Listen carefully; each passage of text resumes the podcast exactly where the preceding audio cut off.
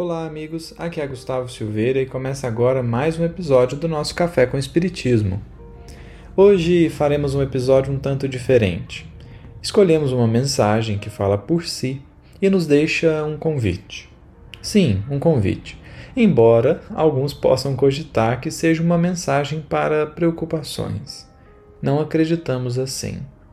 Os espíritos muitas vezes nos alertam para deixar o convite de renovação, de mudança de direção, de restabelecimento de propósitos. Intitulamos esse episódio como Transição Planetária porque a mensagem que selecionamos é bem propícia para esse momento no qual nada parece certo, porque o mundo está em crise. E de fato, a crise, no sentido de que estamos entre um modelo que não funciona mais e um novo que ainda não está pronto, é característica desses tempos que estamos vivendo.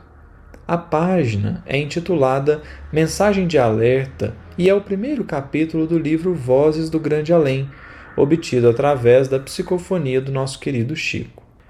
O autor é Antônio Luiz Saião e leremos a mensagem na íntegra, convidando ainda assim a todos que leiam e meditem nas palavras do amigo espiritual.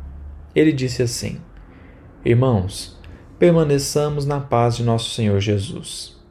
O acicate das provações necessárias fere o mundo.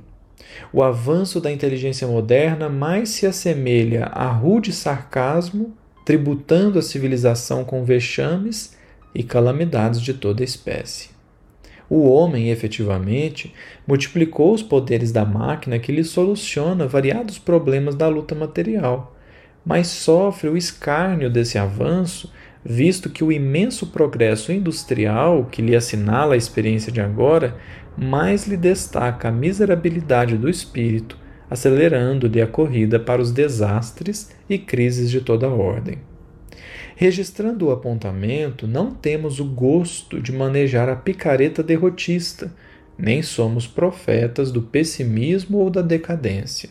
Compreendemos o sofrimento individual e coletivo como imposição natural e justa de que não nos é lícito escapar, tanto quanto, na existência comum, ninguém foge ao serviço da limpeza se pretende evoluir e preservar-se.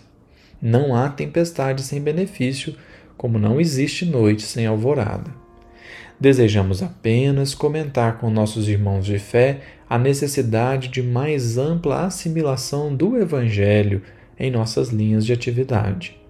O título de espírita, atualmente, vale por cristão redivivo, envolvendo a inadiável obrigação de socorro ao mundo.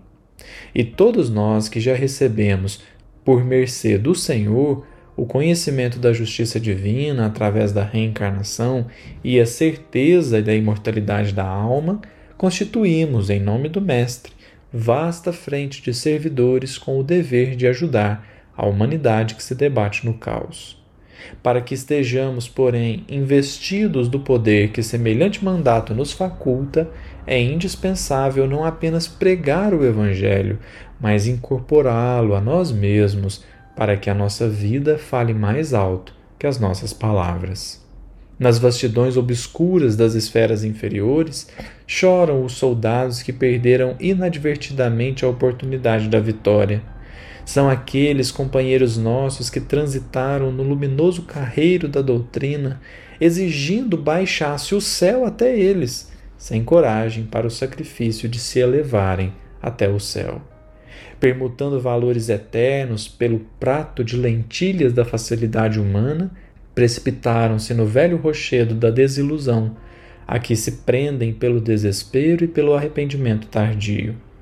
E o grande conflito entre o bem e o mal continua fragoroso e terrível, concitando-nos à humildade e ao trabalho, ao amor e à renúncia. Espíritas, irmãos de ideal, se quiserdes o triunfo nas promessas que assinastes no mais alto, antes de empreenderdes a presente romagem no mundo, é preciso acordar para a responsabilidade de viver e de crer, lutando destemerosamente na regeneração de nós mesmos e no soerguimento moral da terra. Guardemos a provação por bênção o trabalho por alimento espiritual de cada dia, o obstáculo por medida de nossa confiança, a fé por nosso incessante estímulo e a consciência tranquila por nosso melhor galardão. A batalha neste século é decisiva para nós, espiritistas e servidores da Boa Nova, quinhoados com a riqueza do conhecimento renovador. Aceitaremos o Cristo, libertando-nos definitivamente das trevas, ou permaneceremos nas trevas, adiando indefinidamente a nossa libertação com Cristo. Que Nossa Mãe Santíssima nos proteja e nos abençoe. É isso, meus amigos. Que Maria nos ampare os esforços e os propósitos. Um grande abraço e até o próximo episódio do Café com Espiritismo.